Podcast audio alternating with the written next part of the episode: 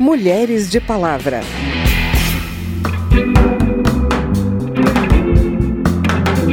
Linda e preta, da cor da noite da Bahia preta. O dia te anuncia, linda e preta. Você, você, você virá. Eu acredito que as redes sociais trouxeram a possibilidade uh, para muitas pessoas, né, para muitas minorias, de criar uma narrativa para além dos estereótipos. Linda e preta.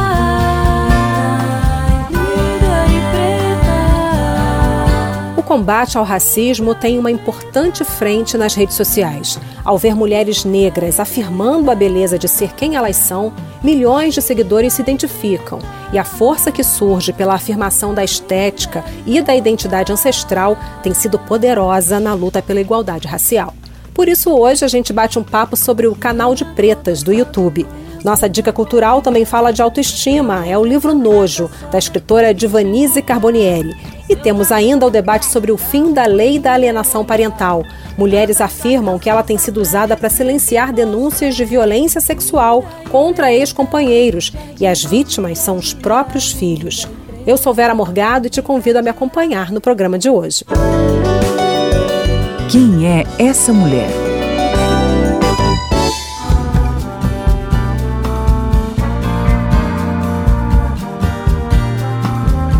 Eu conversei com a youtuber Gabi Oliveira, do canal de Pretas, sobre autoestima da mulher negra. Escuta só. Num dos seus vídeos mais vistos, você fala em detalhe das características do seu rosto. Por que, que você decidiu falar disso, Gabi? E por que, que você acha que tanta gente se identificou com esse vídeo? É, esse vídeo se chama Tour pelo Meu Rosto, né? E é um vídeo onde muita gente me conheceu por causa dele e muita gente fala dele até hoje. Ele já tem uns dois anos, talvez três.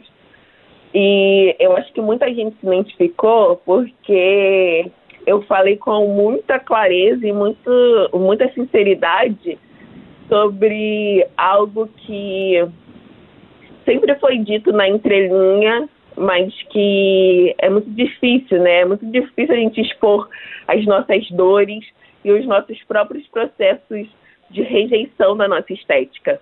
E aí nesse vídeo eu falo que, por exemplo, quando eu era quando eu era criança, eu é, colocava pregador no meu nariz porque é, desde muito pequena eu entendi que não era não era legal, não era bonito ter um nariz mais largo, que era mais bonito ter o nariz mais fino.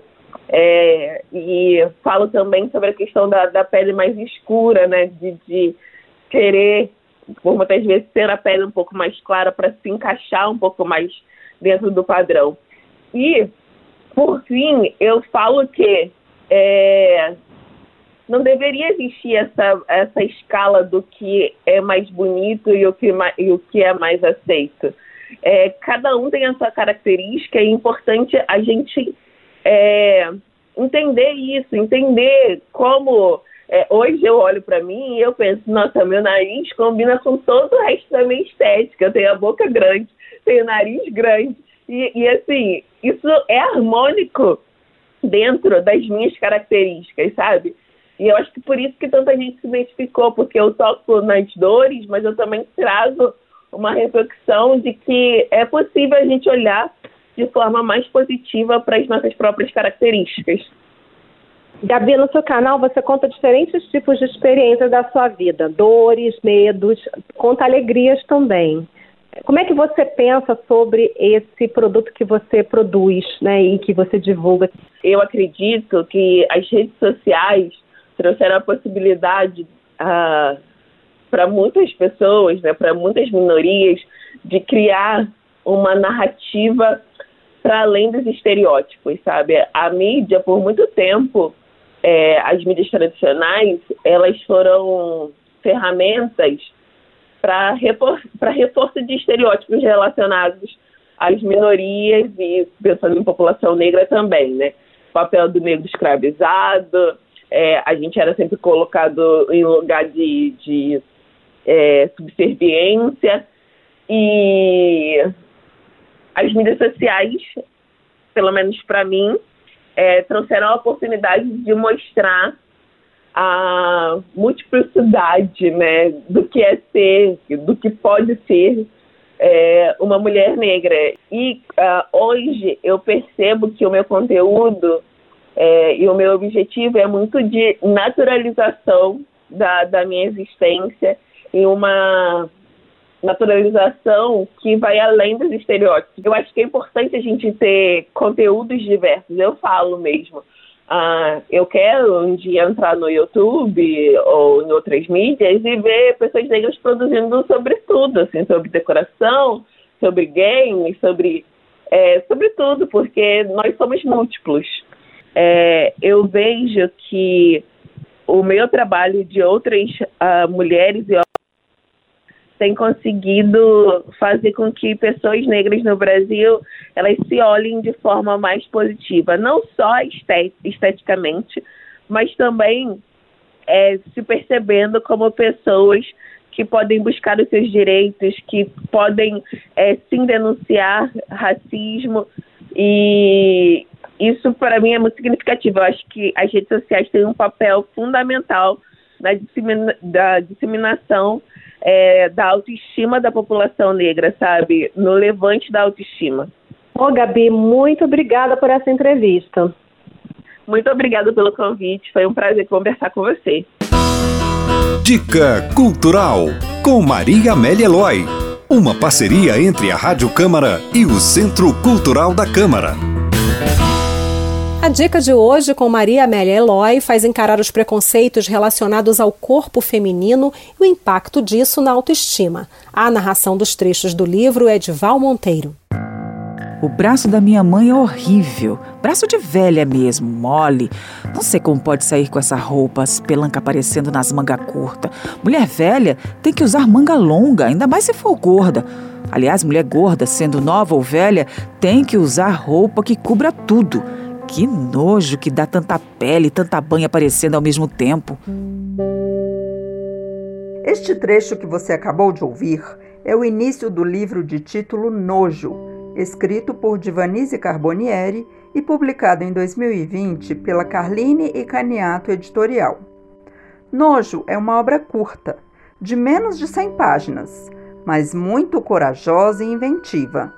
Apresenta uma linguagem bem oral e coloquial, e sem pontuação nenhuma.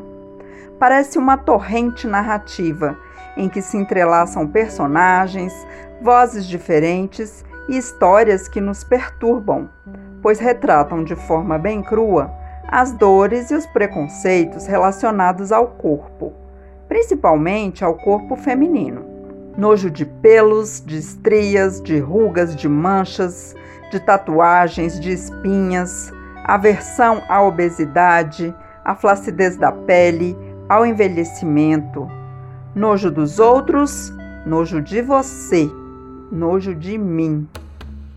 Enquanto os rígidos padrões de beleza são exaltados e perseguidos, parecem cada vez mais inalcançáveis.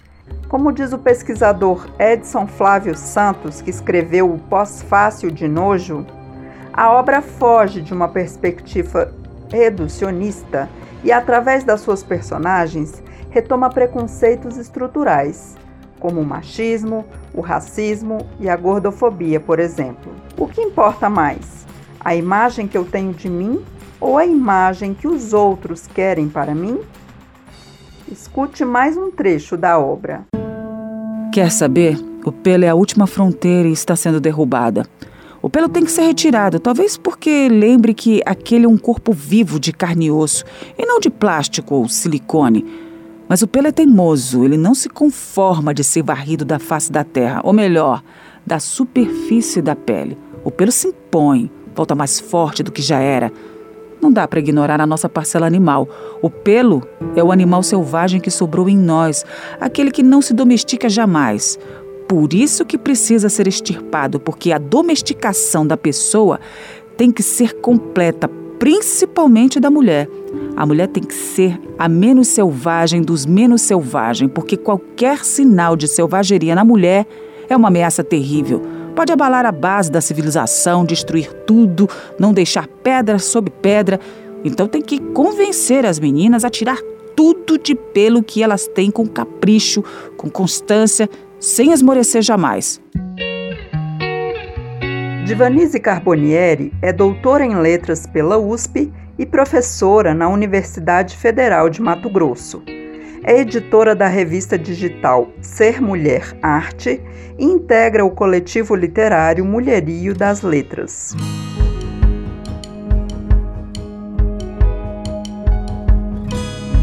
Agora, se você ainda não acompanha, preste atenção no debate importante que está acontecendo aqui na Câmara sobre a revogação da lei da alienação parental.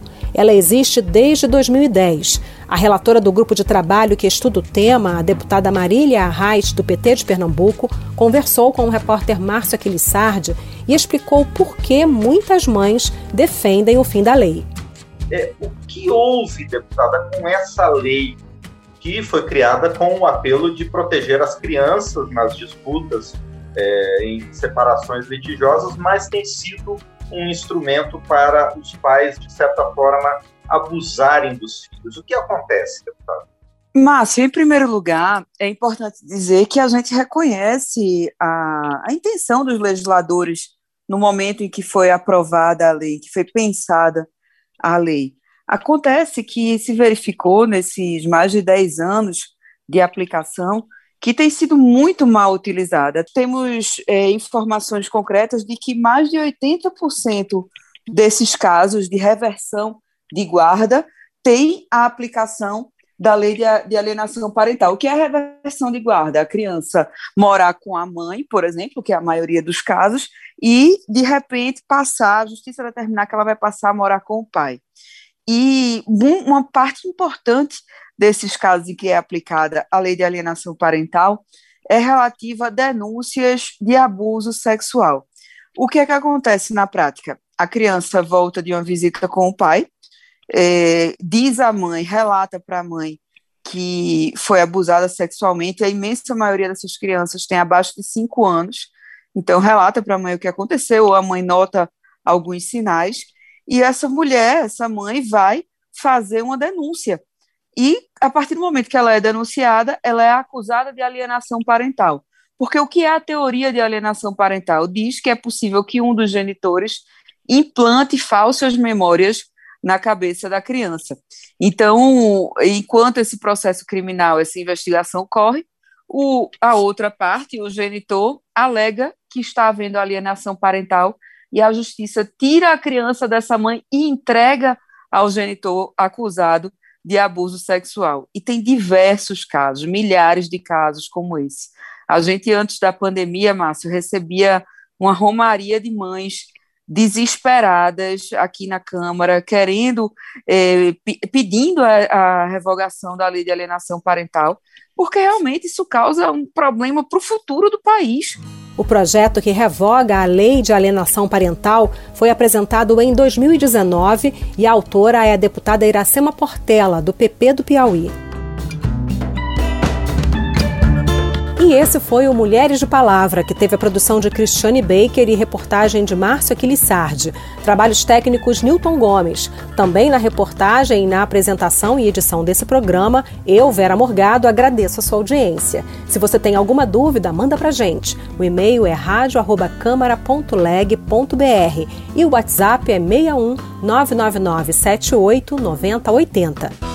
O Mulheres de Palavra é produzido pela Rádio Câmara e transmitido pelas rádios parceiras em todo o Brasil, como a Rádio Web MD Projetos Sociais, da cidade de Santa Terezinha de Goiás. Você pode conferir todas as edições do programa no site radio.câmara.leg.br e no seu agregador de podcast preferido. Tchau, até o próximo programa. Mulheres de Palavra.